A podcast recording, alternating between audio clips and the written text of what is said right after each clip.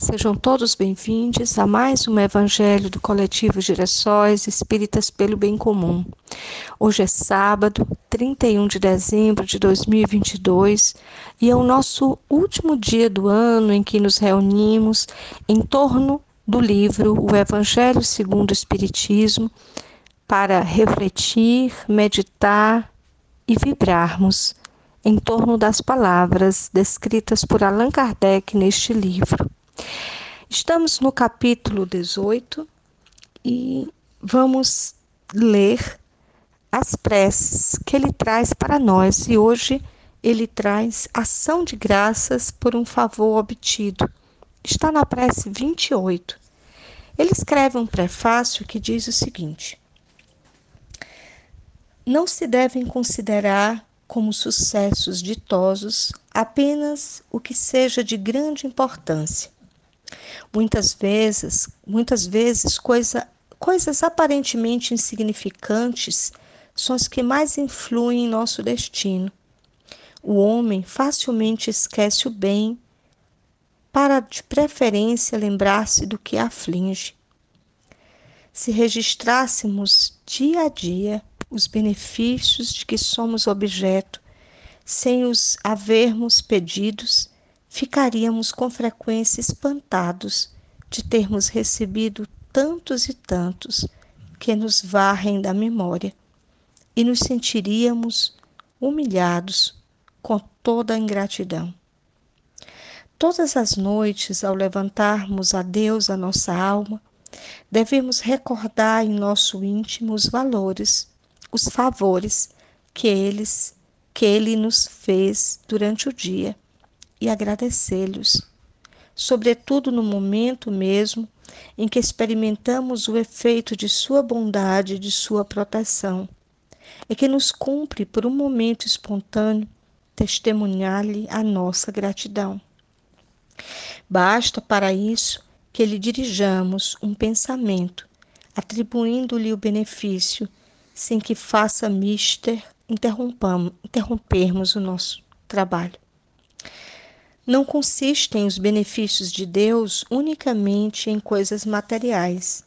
Devemos também agradecer-lhe a boa ideia, as felizes inspirações que recebamos, ao passo que o egoísta atribui tudo isso aos seus méritos pessoais e o incrédulo ao acaso, aquele que tem fé rende graças a Deus e nos bons espíritos são desnecessárias para que este efeito longas frases.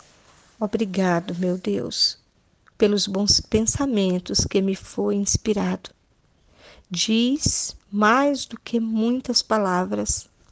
O impulso espontâneo que nos faz atribuir a Deus o que de bom nos sucede, dá, dá testemunho de um ato de reconhecimento e de humildade que nos granjeia a simpatia de bons espíritos. Vamos então, inspirados neste prefácio, agradecer todas as bênçãos que recebemos este ano, todas as coisas que Deus faz continuamente por nós, porque Deus se manifesta no mundo através dos homens, de toda a sua criação. Que possamos perceber Deus no outro, no irmão, naquele que está perto, mas também aquele que está longe. Leon Denis nos diz que somos um só. Estamos conectados numa fraterna ligação oriunda da presença e da criação de Deus. No livro O Grande Enigma, este filósofo do Espiritismo, nos ajuda a compreender que estamos conectados com todo o universo, numa dimensão cósmica, com Deus e todos aqueles seres que Ele criou. Que possamos no dia de hoje, ao encerrar este ano, ter esta consciência de unicidade em Deus e amá-lo muito e agradecê-lo. Que possamos no dia de hoje mandar as nossas vibrações para todos aqueles que estão encarcerados, aqueles que não que não estão com seus familiares, que estão isolados, que estão desconectados da sociedade pelos atos criminosos que fizeram. Que as luzes de Deus e a sua infinita misericórdia possa alcançá-los.